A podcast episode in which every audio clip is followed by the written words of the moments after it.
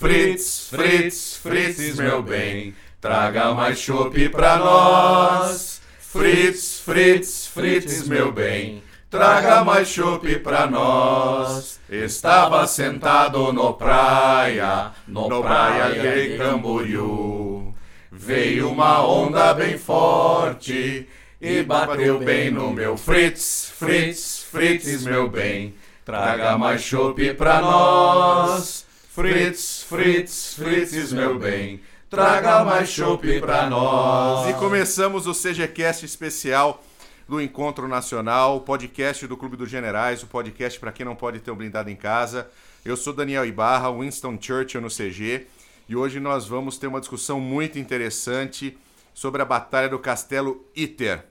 Mas antes da gente conversar sobre isso, uh, eu quero apresentar a nossa mesa. Hoje nós temos quatro generais presentes aqui no Stage Studio além de um general que está via Skype.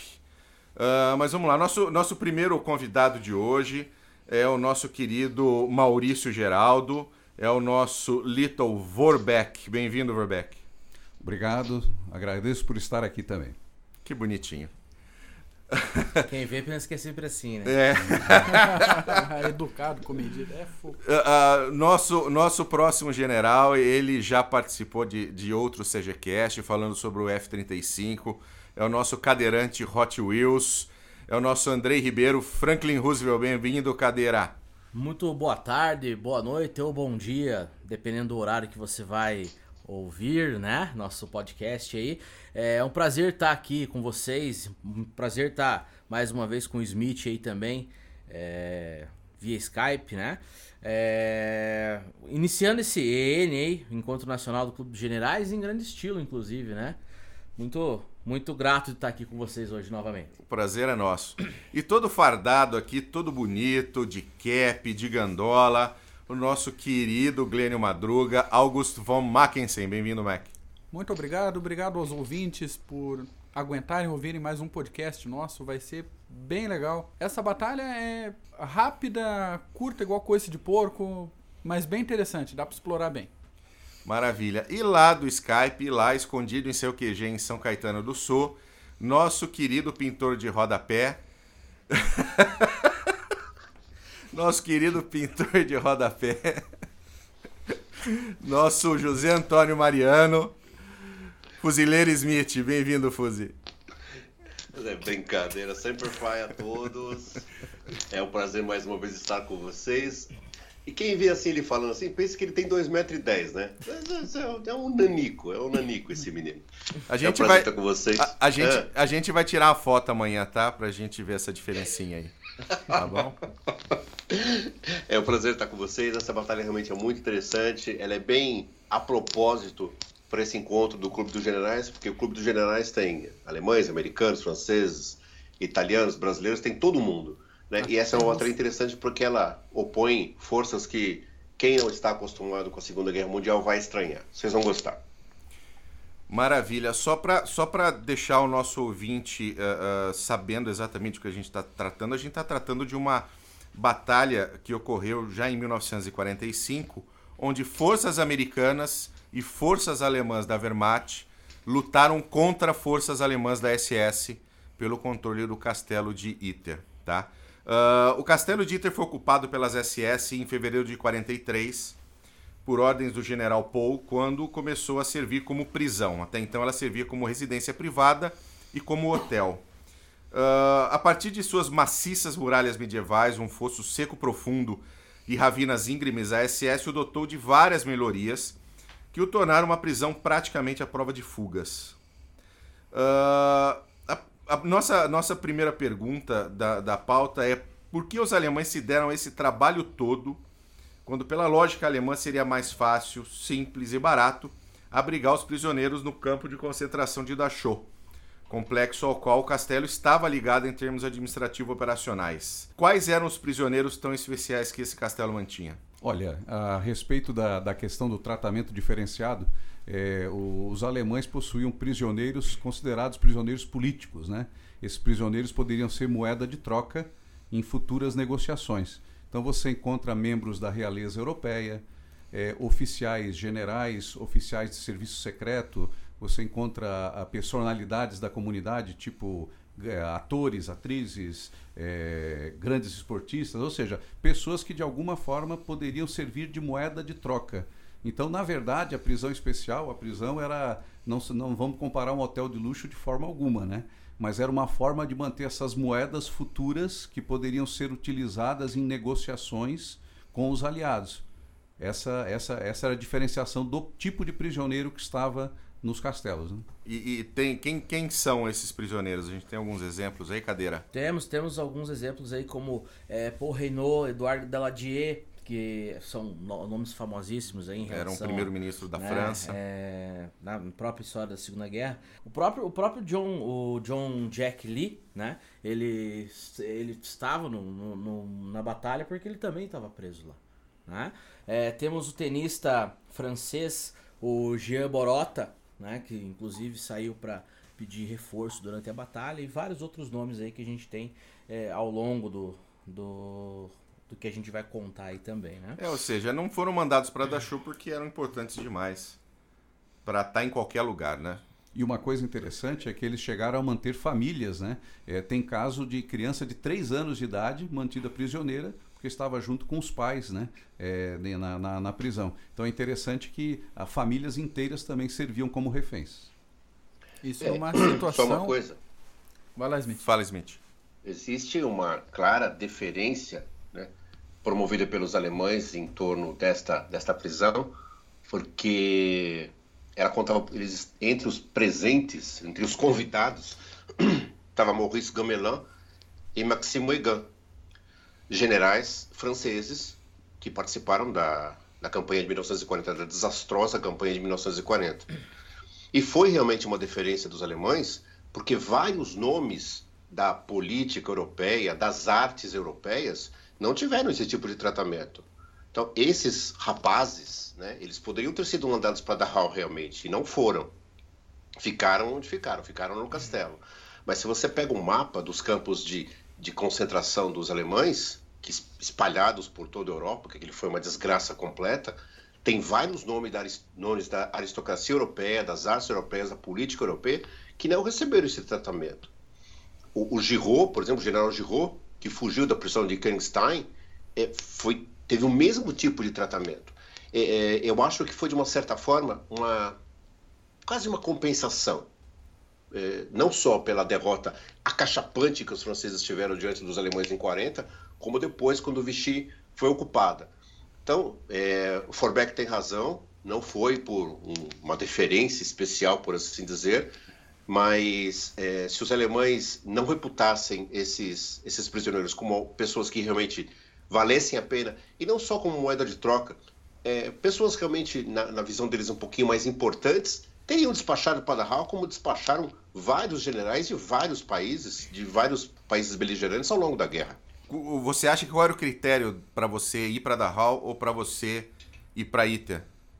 Não, neste caso específico, neste caso específico, as ordens que eles tinham, as ordens que a SS tinha emanadas do alto comando, é que os generais franceses, os políticos franceses que foram derrotados em 40 e depois com a ocupação de Vichy mais adiante, eles, eh, os grandes generais, os grandes oficiais, eles teriam de ser mantidos em instalações um pouquinho melhores um pouquinho melhores. Agora, você vê, com o desenrolar da guerra e com a Alemanha caindo aos pedaços, sobretudo a partir de 43, era muito simples transferir essas pessoas para Dachau, que estava ali do lado. O, o, o Castelo Itter fazia parte do complexo de Dachau. Era só colocar ali. Eles não colocaram, os alemães não colocaram, realmente por uma deferência especial aos franceses, mas tanto, e a gente vai ver isso ao longo da, ao longo da discussão, se, o, a, é, se tivesse oportunidade, se houvesse como, muito provavelmente eles teriam sido sacrificados, eles teriam sido é, fuzilados. O que eu digo da deferência especial é as ordens emanadas do alto comando, mas os alemães, se quisessem, né, e não fizeram por, por conta dessa, desse tratamento mais ou menos especial com os franceses, se eles quisessem, eles teriam mandado para campo de concentração, como mandaram uma série de pessoas também importantes da política europeia. Entendi. É. Bom, uh, cinco dias depois do suicídio de Hitler, né, no momento que os alemães uh, iniciam as negociações formais de redição em Reims, são expulsos da, Tchecoslováquia, da Tchecoslováquia e rendem-se na Holanda, perto da vila de Iten, na Áustria. O capitão John C. Jack Lee Jr., comandante de um M4 Sherman do 23º Batalhão de Tanques, 12ª Divisão Blindada, 21º Corpo de Exército, 7º Exército Americano, ufa, liderou aquela que talvez tenha sido a mais estranha batalha travada pelos Estados Unidos em toda a Segunda Guerra, a Batalha pelo Castelo Ita. Quais foram as circunstâncias que levaram o capitão Lee e seus homens a combaterem ao lado de alemães nos dias finais da Segunda Guerra? Bom, começou com a, com a queda do comando de Dachau e um abandono da, de postos de guarda e de vigilância pelas tropas SS.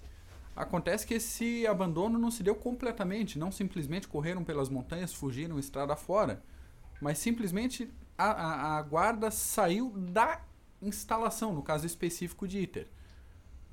Então, dado isso e somando-se isso a, ao envio de dois uh, prisioneiros do, do castelo que atravessaram uh, tropas alemãs com a ajuda da resistência para fazer contato com, a, com as tropas americanas. Então foi uma soma de pequenos fatores. A, a atuação da resistência ou a iniciativa de envio dessas pessoas, mesmo na dúvida se conseguiria chegar, fazer contato com uma resistência ou atingir uh, alguma tropa americana. Mas esse pessoal da SS abandonou e foi para onde? Ficou nas cercanias, tanto que o, Escondido. o advento da, da batalha foi uh, o retorno desse pessoal, ao saber que estava uh, acontecendo alguma coisa por ali. Então não, não sumiram, mantiveram vigilância mas evitaram ficar sitiados na fortificação para não sofrer um, sofrer um revés parecido com o que eles tentaram é, infligir a quem ficou dentro do castelo. O comando americano, isso é muito interessante, porque o, o alemão chega, acho que é o capitão Frank, não, Hangel, Frank, qualquer coisa assim. É, ele chega para falar com, com o, o, Jackson, o Jack, com, com o Lee, e ele precisa convencer o capitão Lee de que aquilo está realmente acontecendo, de que os prisioneiros no, no, no castelo estão em perigo. É muito interessante porque esse, esse oficial que entrou em contato, capitão Kurt Siegfried Schrader, é isso. Esse capitão, que, que era inclusive o capitão da SS, é, a hora que ele entra, a hora que ele sabe o que, que está acontecendo no castelo, que os prisioneiros podem ser mortos, ele sabe que ele não tem como é, atacar o castelo, ele procura os amigos. Ele está na Áustria, com a sua tropa, você americano está na Áustria com a sua tropa, chega um alemão que não fala inglês, com uma carta, que foi o que aconteceu, com uma carta escrita por uma das prisioneiras. Do... Você imagina o choque desse americano. Você está esperando que o cara venha se render e ele põe para você que você se junte a ele, o que ele se junte a você não importa, para atacar o castelo onde prisioneiros foram. Nota do editor: nesse momento o Smith cortou muito. Nós tivemos que desligá-lo e ele não retornou mais, infelizmente, mas o Mac continuou a discussão. É, não, só completando a, a, a informação. Boa, boa. A, as forças americanas receberam um, primeiramente, um dos enviados do castelo, um iugoslavo, que evidentemente me fugiu o nome agora, e pela resistência junto com o Schrader, o SS. Então aí a gente pode somar. Não era só forças americanas e alemãs da Wehrmacht que combateram mas tinha também um SS do mesmo lado contra demais SS depois quando, quando aconteceu o conflito. E, e, foram enviadas do castelo do, duas cartas escritas pela mesma prisioneira com a mesma intenção. Então, como o, o, primeiro enviado não voltou no mesmo dia, ninguém sabia se a criatura tinha morrido ou não. Foi enviado um segundo para poder fazer contato e tentar esse recurso de pedir apoio das tropas que estavam no, no no castelo, que aqui quando a gente fala de tropas que estavam no castelo, a gente está falando isso com a chegada dos americanos ainda, que após serem convencidos de dar esse apoio, dois blindados foram enviados, uma coluna de blindados com cinco, se não me engano, foi enviadas, caiu uma ponte, acabou chegando dois, então dava 14 militares da Wehrmacht, sete americanos e os prisioneiros e o que tinha no paiol de pólvora que os demais prisioneiros se armaram para fazer uma eventual resistência até que o, o, o reforço americano chegasse para dar um suporte. Então, então só para a gente situar efetivamente a, a, questão na batalha, ou seja, nós tínhamos as forças tentando penetrar o castelo. Sim. E lá dentro existia uma, um grupo de resistência uh, tentando também sair do castelo. Num primeiro momento, uh, nós não tínhamos SS no castelo. Eles abandonaram os postos de guarda e saíram.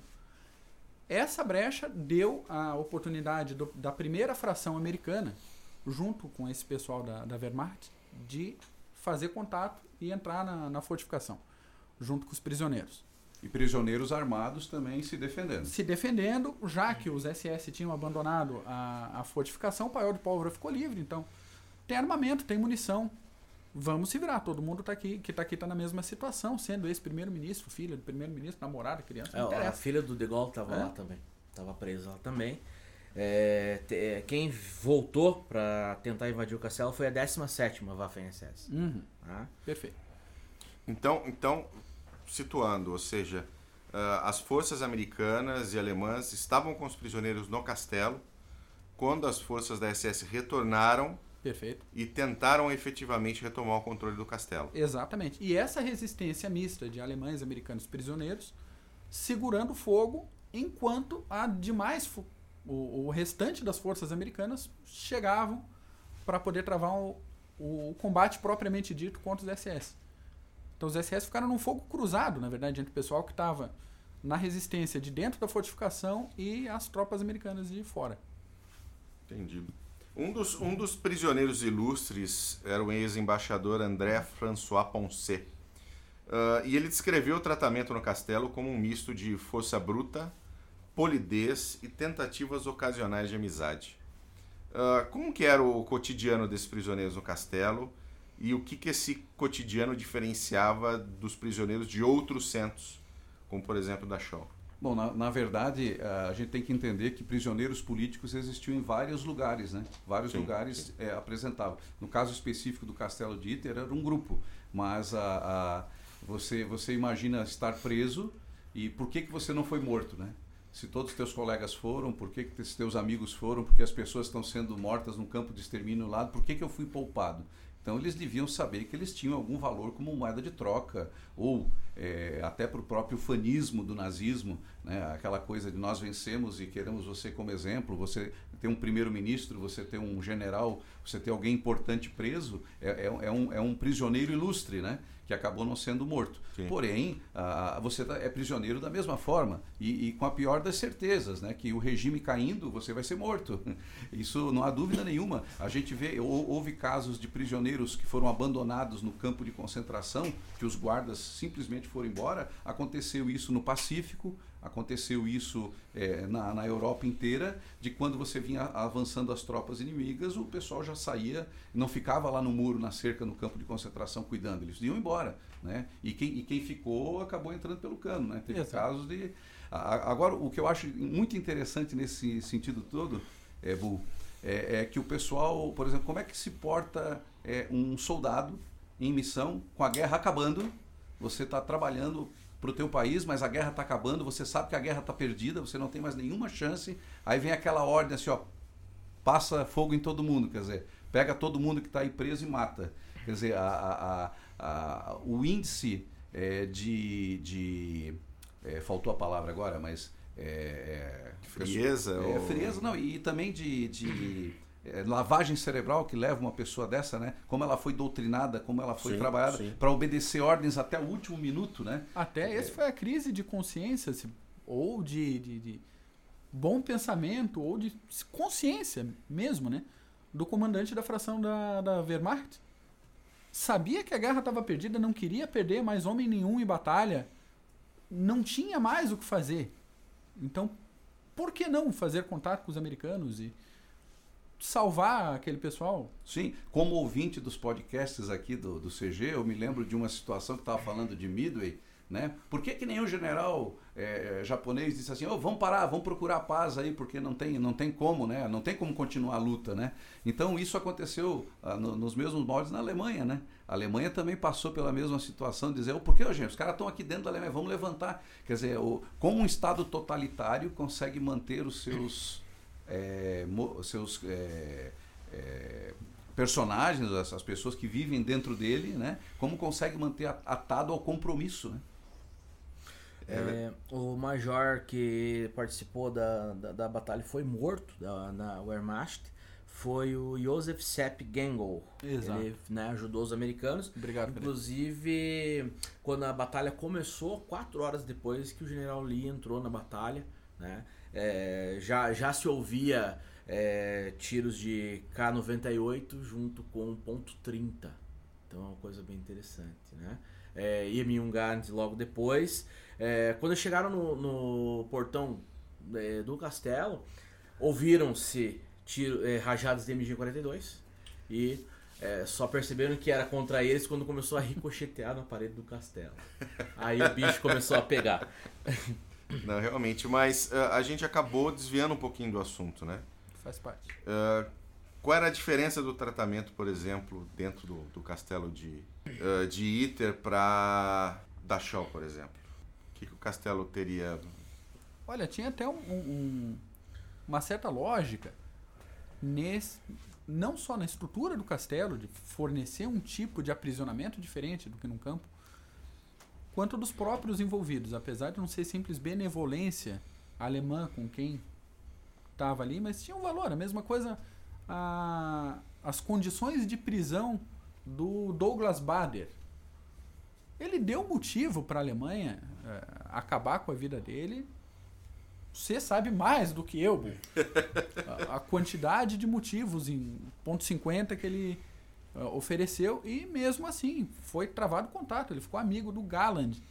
Conseguiram uma perna pro perneta, eh, coisa e depois ameaçaram ele. Olha que maldade, ameaçaram de tirar a perna mecânica do Douglas Bader se ele não se comportasse na prisão.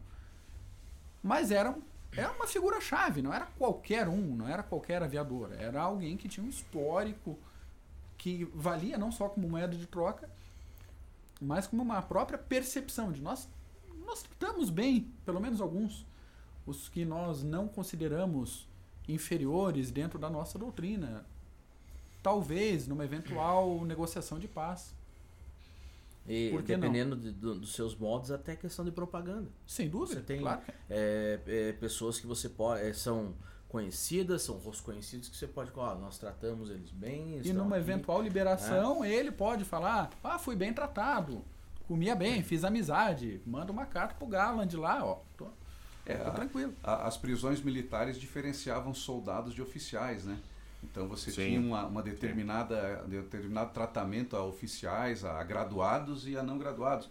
Tanto que a, a- a aeronáutica americana ela começou a, a promover todos os o, o- o pessoal do- da- das fortalezas voadoras, das B-17, todo mundo era sargento, né? Por quê? Porque sendo prisioneiro teria um tratamento melhor pelos alemães. Certo. Então eu acho que é devidamente é proporcional, porque o estereótipo da prisão que a gente pensa é aquele do campo de concentração com aquelas casas de madeira, uma do lado da outra. Do, do né? campo de extermínio. Campo de extermínio, que é pior ainda. Aquele que é- monte de beliche, Beliche, cheio de cheio de pulga e gente, doença é, e é, difteria. É o E estereótipo. vendo, vendo por isso também, a gente já pode é, meio que imaginar o que tinha em Dachau e tinha no castelo. Só a questão do que você falou, estrutura já diferencia. E é, é, não é. É, É, os digamos prisioneiros assim, deviam ser mantidos não bem é segredo que alimentados, eles né? viviam com um determinado conforto. Eles tinham um conforto. Sim. Claro que não vive- viviam como reis, mas eles tinham Não um era nenhum conforto, né? Muito, muito melhor que qualquer é, soldado no front aí, ou até mesmo algum oficial. E, e o pessoal de serviço, né? Alguns prisioneiros de Dachau foram deslocados para o castelo para fazer as tarefas elementares de limpeza, comida e afins. O que deve ter sido um alívio. É, tem, tem, e, quem e é tem também os casos das torturas que nem sempre são só psicológicas, né? Eles pegavam o Léo Blum, que ele estava preso em outro em, em outra, outra prisão lá nos Alpes eh, italianos, ele era obrigado a usar a escova de dentes dele para limpar as privadas do, do local onde ele estava e depois ele era obrigado a escovar os dentes na frente dos guardas. Então, quer dizer, tinha aquela sacanagem tradicional, né? Feita no, no, no nível de cima, mas feita no, também Esse- o cara não tava. Não Esse, era um quando hotel. viu uma Colgate na frente, ele Nossa comeu Senhora. a pasta inteira, hein? É, até o- nesse, nessa questão de nível de conforto, só pra gente ter mais ou menos uma imaginação, você pega o governo fantoche de Philippe Pétain, por exemplo. Sim. Ele tava preso ali também. Então você pega assim, ó, você entregou pra gente a França, então você vai sair de cena agora, vai ficar ali com determinado conforto. Então, né? É, não, não, era uma prisão mais em relação a. Ah, você não sai daqui, mas você vive aí mais ou menos como. né? Agora, Você agora pode- é andar com, com a espada em cima da cabeça, né? Porque imagina, o Hitler não querendo nem que o povo alemão sobrevivesse à guerra. Aham. Imagina o cara preso, né? Imagina o cara preso. Ele, esse, esse aí realmente. Os que sobreviveram, sobreviveram porque os guardas não cumpriram ordens. A verdade é essa. É, claro. Porque senão tava todo mundo morto. É, existe existe um, um rumor também de que quem avisou a 17 foi um carcereiro que era fanático é, pela SS. Então ele, ele, é, ele chegou fervoroso ali e tal, fiel até o último. Ele avisou as tropas e as tropas vieram para o ataque. Né? O ataque aconteceu dia 5 de maio de 1945. Então, só pra gente relembrar aí, três dias antes do, do dia da vitória, né? Então já tava, tá- tava praticamente tudo acabado. Com mesmo, Hitler né? morto já. Já tava morto. Quicando no colo dias, do né, capeta. É, já. Hitler morreu dia Há 30. quase Dia uma 30, semana quicando né? no colo do capeta. Hitler morreu dia 30, você morreu quando? Foi um pouco antes. Né? Foi seis 12. Não, Foi fevereiro? Foi, foi, acho que foi 12, 12 ou 13. Tem que ver. Aqui que agora. Difícil não- lembrar da data que a gente morre. Ainda, então, eu tô até devagar aqui. Esse N me acaba com o meu fígado. Um dos aspectos mais interessantes desse evento é que por meio dele o mundo tomou conhecimento de uma até então pouca conhecida resistência austríaca. Nascida logo após o Anschluss de 38, a resistência austríaca foi quase pro forma no início, adquirindo áreas de maior enfrentamento à medida que a Alemanha ia perdendo terreno. Né? Ah, qual foi o papel da resistência nesse ah, ah, nessa questão toda do ataque ao castelo e até na Segunda Guerra de uma maneira geral? Um dos aspectos que eu acho interessante mencionar é que muitos membros da resistência eram militares regulares da Wehrmacht. Então, assim como falou que a Alemanha foi perdendo terreno, perdendo força, eles puderam passar a uma atuação mais efetiva. Então, circulação de informações, eh, informações táticas, estratégicas que chegavam ah, aos ouvidos de determinados oficiais, sargentos, isso podia passar, podia vazar pessoas ligadas a sabotagens de, de tanto de estrutura quanto de comboio e de informação circulavam pelas linhas alemãs e atravessavam de um lado ao outro sem serem incomodadas. Esse foi o caso justamente por isso que os informantes, informantes não, que, que os mensageiros mandados de dentro da fortaleza conseguiram chegar nas tropas americanas, não fosse a ajuda da resistência e como o Vorbeck falou agora há pouco, se todo mundo da Wehrmacht ainda tivesse cumprindo ordens exatamente como vinham de cima, não tinham chegado. Não tinham chegado, não tinha como essa informação sair e chegar nos americanos. Só de repente com uma chegada física dos americanos até, até o castelo. E o avanço aliado também permite que a- as pessoas contrárias ao regime se mostrem, né? Sim. Então, é, ao contrário, por exemplo, particularmente acho isso, que ao contrário da França ocupada, a- que ficou anos e anos com ocupação, a Áustria fazia parte da Alemanha naquele momento. A né? Áustria era a Alemanha. É, né? era a Alemanha. Então, A Áustria havia desaparecido né, como uma nação. Exatamente. Então, a princípio, todos os, os homens que estavam lá, eles estavam torcendo pela vitória da Alemanha. Só que havia oposição, né? E essa oposição, ela é, silenciosa, ela vai aparecendo conforme as tropas in- e adversárias avançam, né? Então, conforme o, a Wehrmacht ia perdendo terreno e abrindo espaço para os dissidentes. Isso é natural. Surgimento de oportunidades, né? Exatamente. Agora, sinceramente, se, se é, eu, eu acho que a, a Áustria abraçou o nazismo. Não há dúvida nenhuma de que a Áustria abraçou, era abraçou. nazista, tá? É, tem, um, tem um filme agora sobre um quadro muito lindo que, que, que assisti recentemente, é um filme sobre isso, de um quadro que foi pintado e roubado de uma casa de uma senhora austríaca, né? E esse quadro ele passou a, a figurar como uma das peças importantes da Áustria. E essa, essa sobrevivente do Holocausto morando nos Estados Unidos entra com uma ação para rever o quadro. Então, e ela diz, eu não quero voltar lá porque essas pessoas elas abraçaram o nazismo, essas pessoas elas, elas me xingaram por eu ser judia, papapá, papapá. Então o povo é, austríaco com certeza abraçou o nazismo. Acho que essa oposição era muito pequena, né? O número é. de guerrilheiros, sim, né? sim, muito pequeno. E aí ficou, e depois essa oposição ficou mais assanhadinha quando percebeu que a Alemanha estava efetivamente perdendo a guerra, né? Assim e aí como, é fácil, né? Essa, e assim como é a oposição dentro da própria Alemanha, né? Dentro da própria, dentro da própria Alemanha. As pessoas que não concordavam com o nazismo, mas formavam uma minoria extremamente e silenciosa, né? Porque se abrisse a boca... É. é Dizem a... que quando os, os russos chegaram em Berlim, tinha gente que tirava o, o, a carteirinha do Partido Comunista Alemão ia lá pra rua e dizia, ó, oh, que bom que vocês chegaram, né? E fui por aí. Tinha a é? carteirinha que tinha um X na foto original, tinha uma foto do lado do Tanto esse negócio de, de, gente apoiando que ainda hoje a gente vê alguns senhores e senhoras idosos, tanto da Alemanha quanto da Áustria, de vez em quando sai entrevista, coisa, eles falam, não me arrependo, não, achava que estava certo mesmo e tinha que fazer isso mesmo. Não é incomum a gente ver isso, tanto em sites quanto em jornais na, na Europa. É, é verdade. E, e, mas é que a gente tem que levar em conta também que a Áustria uh, ela tinha um berço alemão, né? A Áustria é um, é, é um povo germânico, né? É uma, por questões históricas é, que aconteceu de serem países diferentes, mas né, eles, eles têm efetivamente as suas raízes muito próximas, né? É, austríacos a e alemães. A Áustria era o, era o lado mais alemão, alemão do Império Austro-Húngaro, né? Exatamente. A Áustria era a parte alemã do, do Império Austro-Húngaro, então ficou no muito... Tratado de Versalhes, elas eram proibidas de se unir novamente. Né? Foi, a anexação foi em 38, né? Com a queda do Kurt von Schuschnigg, né? E que era um dos prisioneiros do castelo também. Aí, ó. Né? Então, o primeiro-ministro austríaco. Uma correção, ele não era prisioneiro do castelo, ele estava prisioneiro lá na, naquele hotel, lá na, nos Alpes austríacos. Ele estava lá nos Alpes e ele sobreviveu à guerra. A guerra. Ele sobreviveu, sobreviveu à guerra. guerra. ele conseguiu escapar da, da, da, da, prisão. Ele morreu em 77, né? Boa. Então, durou bastante até.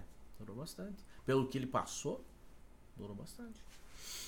A batalha do, pelo castelo se caracterizou pelos combates registrados pela abnegação e heroísmo demonstrado por alguns dos seus participantes, assim como deixou claro as visões de mundo que figuravam naquele período, revelando um microcosmo de como particularmente os alemães enxergavam a guerra.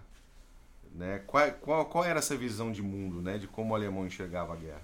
Olha, eu acho que primeiro foi a, a grande lavagem cerebral do nazismo, né? que fez com que os os cidadãos se tornassem autômatos né? e, e seguissem fielmente a doutrina nazista e, e, onde você não, podia até achar que o cara estava errado, mas você seguia a ordem, ia lá e morria. Por isso que os, os soldados alemães morreram aos montes né? e, e, fizeram as maiores barbáries possíveis aí também. Tá? Tudo em nome de uma ideologia que tirou deles a capacidade de pensar livremente.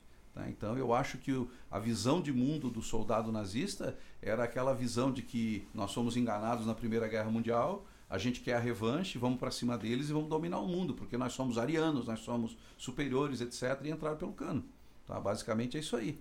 E, e, e eles e, e, foram reconhecendo isso à medida que as tropas inimigas avançavam, né? Porque o russo estava ali na colinha já, né? Tava, o tava ali tava no, chegando. no cangotinho. Exatamente. É, inclusive essa batalha mostra dois lados da Alemanha, que é o lado do fanatismo e da lucidez, porque você, para que você possa é, continuar com o teu ideal, você tem que atacar, você tem que é, tirar aquelas pessoas lá, você tem que matar aquelas pessoas, qual, qual que seja a ordem. Do outro lado, eu tenho que me juntar do meu inimigo para que é, a gente prevaleça, que a gente fique aqui e consiga salvar o máximo de pessoas possível. Então esses são os dois lados aí dessa batalha também bem interessante, né? O nazista convicto ele entrou para ganhar ou para morrer. Eu acho que não havia dúvida, assim, a, o, o, Goebbels, a, a gente vê a, o tratamento que ele fez, as horas finais dele, a questão com os filhos, a Magda, aquilo que eles fizeram, é, quantos é, suicídios foram cometidos por, prefeitos nazistas, né? É, e, e, pessoas que faziam parte do partido. Então acho que a ideologia foi forte até o último minuto, até o último minuto mesmo. Acho que foi, foi uma derrota acachapante, né? E não houve dúvida e, nenhuma. E, a, e a, claramente também a divisão, né, entre os militares e o pessoal do partido, né? Então Sim. fica nesse nesse caso também fica clara essa questão, né? É, digamos assim as tropas do partido atacando e não importar se era da mesma nacionalidade. Quem tinha né? certeza que tinha feito o juramento ao Führer e que tinha que morrer pela causa nazista e que tinha que transformar o mundo em um mundo nazista, já, já nada os, faria mi, os militares da Wehrmacht nunca né? É, pelo menos isso é uma informação que todo mundo já conhece, que nunca foram tão fervorosos assim, lutavam pela honra militar e pelo seu país. Né? Sim, é, mas você sabe que, o, que uma guerra é ótima, né, para as promoções, né? Quem era major, não, mas é verdade. É quem verdade. Era, quem é era verdade. major, pô, em tempo de paz, pô, virou general, cara. Então, a, profissionalmente falando, uma guerra é ótima para os militares. Né? Não, nós não gostamos de entrar em guerra, guerra é a última coisa. Pô, mas pintou uma chance de uma promoção, cara, tá louco. O cara começa medalhinha. como tenente, o cara começa como tenente em 39, em 45 o cara é coronel, pô. então, não, eu acho que a Wehrmacht tem a culpa no cartório, sim. Eu acho que que, a Wehrmacht tem também a culpa dele, porque a, é, tirando as pequenas dissidências conhecidas historicamente, né, é, Stauf e companhia, mas tirando aquilo, aquelas as pequenas chances que aconteceram, mas a grande massa, tanto que hoje isso é, um, isso é meio tabu na Alemanha, né? Essa questão da Segunda Guerra tem muita gente que não comenta, muita gente que e, e, você se acha culpado pelo Holocausto, pela questão do nazismo, nossa, aí já dá um já dá um treco no alemão lá.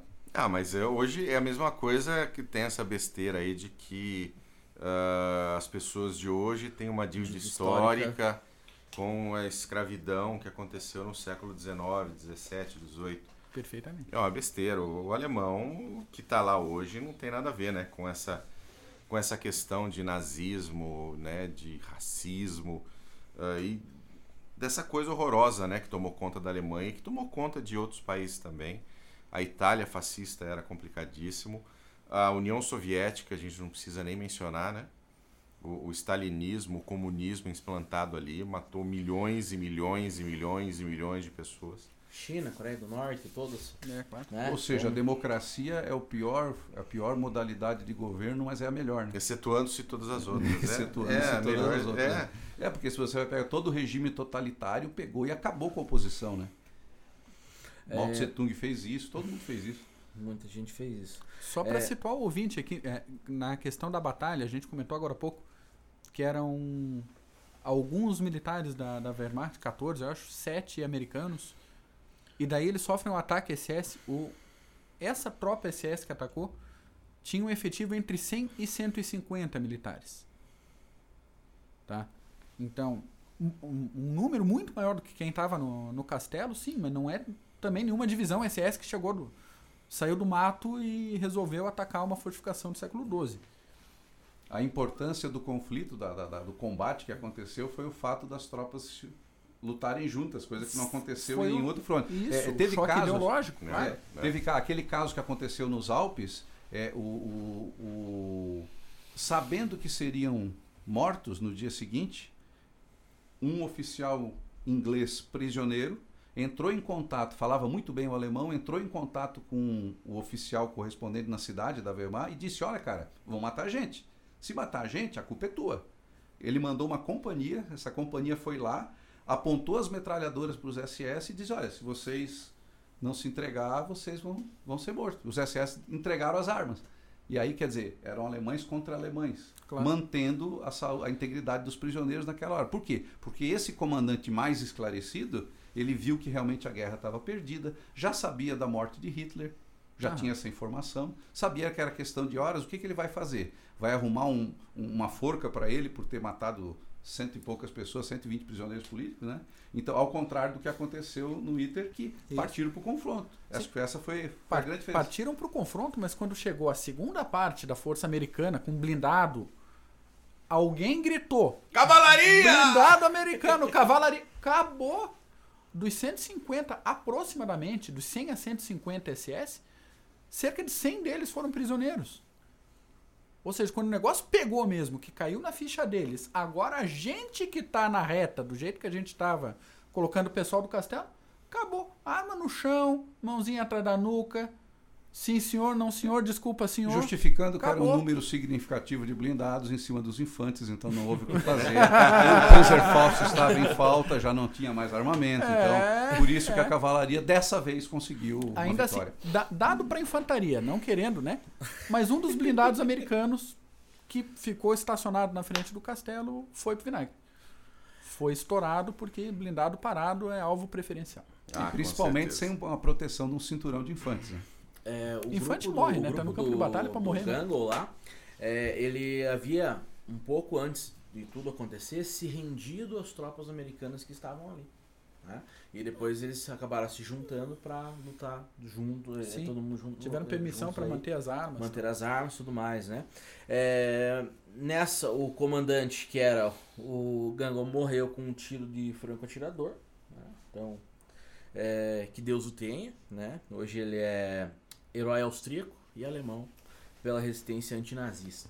né? Perfeitamente. Muito bom. É, o general Lee, né, que foi o que é, voltou para os Estados Unidos, é, foi Era feliz- capitão, né? Que, capitão, Capitão, né? Ele foi, ele foi promovido a capitão, né, e ganhou a cruz de serviços distintos. Né? Distinguished É, deve ter- Service Cross. Deve ter comprado uma fazendinha lá, É. plantado um feijão, tranquilo, né? Montana, Minnesota, Então, um lugar ali. Esse aí tava bem. Então essa, né, essa união aí que permitiu que de- muitos desses voltassem para Não, casa. fora o depois, né? tenista maluco aquele que O atravessou pelo meio das Jean- SS. O Jean Borotra. Pô, o cara me atravessou a pé no meio dos SS, no meio da batalha. Ele trocou de roupa, deu desculpa, ah, dá licença, dá licença, tô passando aqui. Ninguém desconfiou que um pedestre podia estar passando no meio da batalha. E ok, deixaram o cara passar e foi embora. Né? Ah, mas é, é realmente. Também virou herói, é reconhecido tal. É, não, é, é- é realmente uma batalha interessante. Ah, a gente tá acabando o nosso tempo e agora eu quero que os nossos queridos Verbeck, Mac e o Cadeirante deem suas considerações finais. A gente está ainda no, encontro nacional. Amanhã, amanhã tem o, o- o churrasco de confraternização, vem bastante gente. A gente vai ter a companhia ah, do Dr. Piazon, da Associação dos Expedicionários Campineiros. Ah, o César Campiani, que é o, ator, o autor do Barbudos, Sujos e Fatigados, ah, vai estar aqui também. Então, Vor- Vorbeck, por favor, as suas considerações finais por essa nova experiência de hoje aqui no estúdio. Olha, eu acho interessante eh, a- esse contato com, me- com o microfone me deixou assim nervoso, né? Porque é, é, trocas e mais trocas, né? Mas, mas é, é, a, a respeito do tema, eu acho que ah, o que mais me marca nessa situação toda é o fanatismo né, do, do- dos soldados alemães, na, na sua grande maioria, que continuaram disparando até o último tiro aí e, e- e executaram essas ordens terríveis aí que eram, que eram dadas, né? E, e- e como é, mesmo após a morte de Hitler, em alguns lugares ainda se atirava, ainda se lutava. Eu acho isso interessante, é um aspecto interessante que os regimes totalitários conseguem. Um abraço a todos. Maravilha, obrigado. Mac, Senhores, acharam que eu não ia fazer indicação de livro, né? Vou sim. Livro sobre a batalha The Last Battle, de Stephen Harding. Coloco a referência inteira no site depois.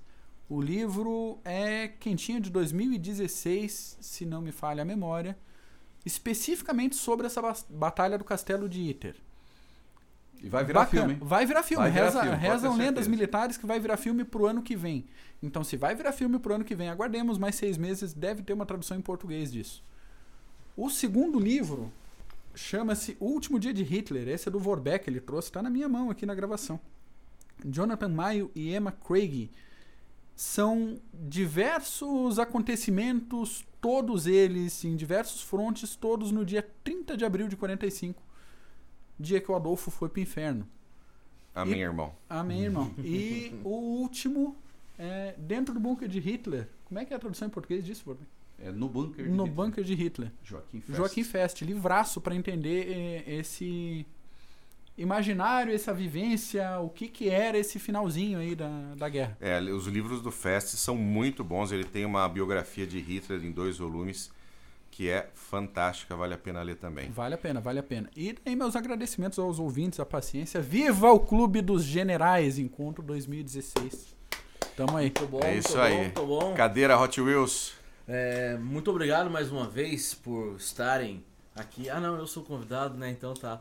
É, agradeço muito é, ter, ter sido convidado mais uma vez. É um prazer estar com vocês novamente. Mais um ano, de tantos anos que nós nos encontramos aí, né? É, sobre a batalha, o que fica pra gente é questão de, do heroísmo que foi, né? Da abnegação lá que nem a gente tinha falado é, das ideologias é, e o que, o que mais fica importante é a questão do de que na hora que você precisa fazer a coisa certa não existe nacionalidade não existe é, o ideal e foi por isso que tantos heróis saíram dessa batalha né? É, muito obrigado mais uma vez aí espero retornar um dia aí valeu. Maravilha. O nosso querido Smith infelizmente vocês devem ter percebido que ele sumiu é porque a conexão dele caiu. Ele estava via Skype. Fuzileiro? Né? Uh, o nosso querido fuzileiro. Uh, então a gente vai se encontrar agora no próximo CGCast. A gente está definindo a pauta, o assunto, uh, eh, para a gente continuar fazendo esse, esse exercício de, de debate, de troca de informações que é muito legal. Tá bom? Muito bem, pessoal, obrigado. Amanhã, amanhã, amanhã tem confraternização do encontro nacional. O bicho vai pegar. O pessoal costuma ficar bem animado. Já compramos ração pro Zuca. Já compramos ração pro Zuquinha. Teremos, teremos famo, o famoso brinde Finlândia sempre que for possível. Gloriosa bandeira imperial estará também presente? Estará presente, sem dúvida. É, fazer o que, né? Acontece. Bom, precisamos é, acender a churrasqueira com alguma coisa, né? É verdade, precisa ter carvão para alguma coisa. Maravilha, gente. Muito obrigado por ter ouvido. Um abraço, tchau.